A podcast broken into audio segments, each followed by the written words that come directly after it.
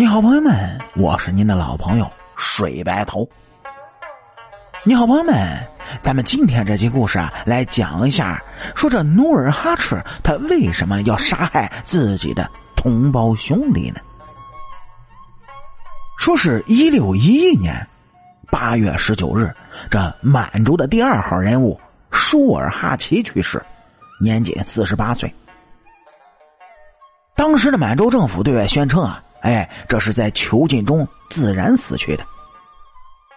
但是很多人认为他是被自己的兄长努尔哈赤秘密杀死的。那么，努尔哈赤为什么要杀害自己的同胞弟呢？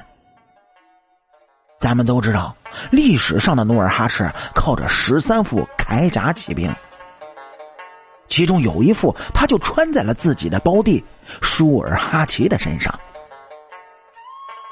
一五八三年，明军误杀努尔哈赤的祖父和父亲。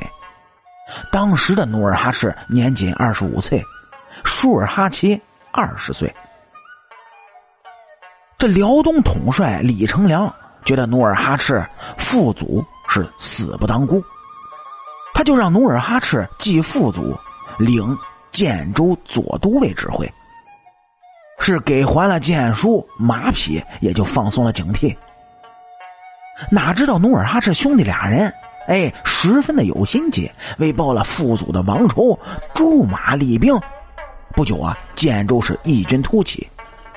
据当时朝鲜政府的情报分析，努尔哈赤自称为王，其弟称传将，立志报仇中原。大明的一些军事专家也说，凡军机大事，努尔哈赤兄弟登高民意，决定之后雷厉风行，竟。无一人了解内幕。之后，这明政府啊，授予努尔哈赤建州都督，加龙虎将军勋衔，而舒尔哈齐呢，则授予了都督重阶。但是，自此这舒尔哈齐开始野心膨胀，他四次单独的进北京，向明朝政府朝贡，希望能够得到明朝政府的帮助，树立自己满族最高领袖的地位。李成梁呢，为了削减努尔哈赤的势力，也就开始扶持起了舒尔哈齐，还让妻子李如波娶了舒尔哈齐的女儿为妾。一六零五年，舒尔哈齐的妻子病故，李成梁父子大张旗鼓的前去治丧，目的就是为了刺激努尔哈赤。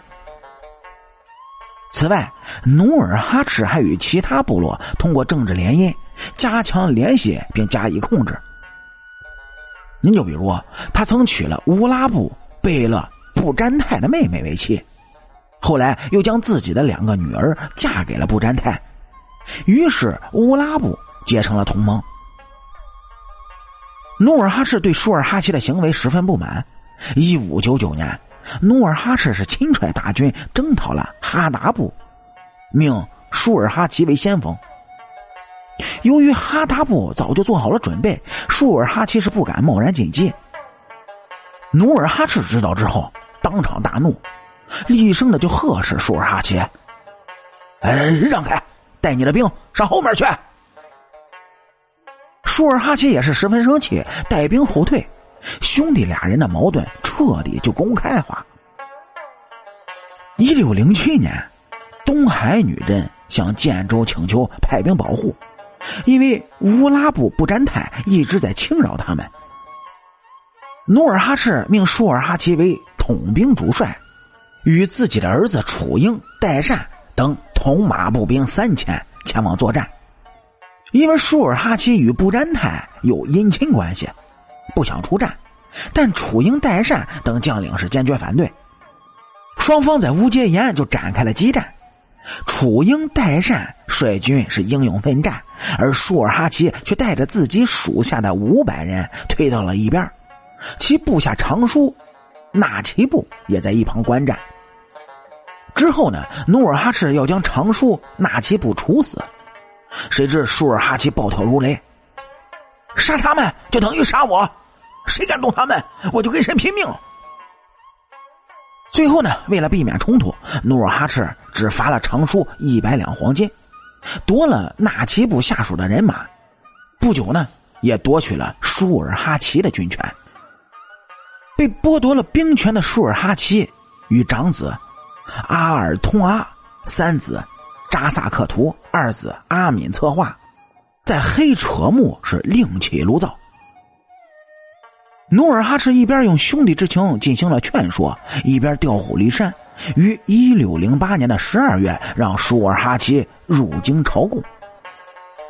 当舒尔哈齐返回之时啊，努尔哈赤劝舒尔哈齐不要另立门户，但舒尔哈齐又得到明政府的许诺，去意已决。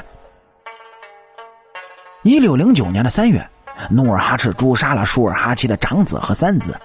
还将其最得力的部将乌尔坤吊在树上烧死。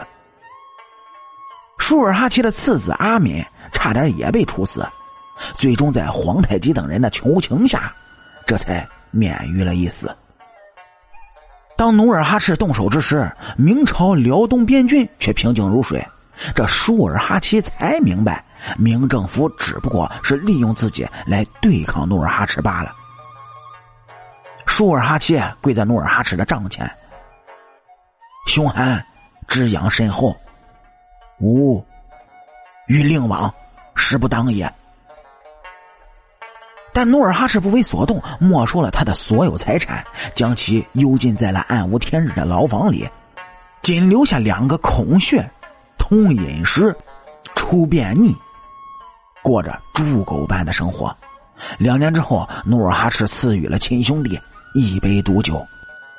要知道，舒尔哈齐是清朝创立的第二号功臣，其地位仅次于努尔哈赤。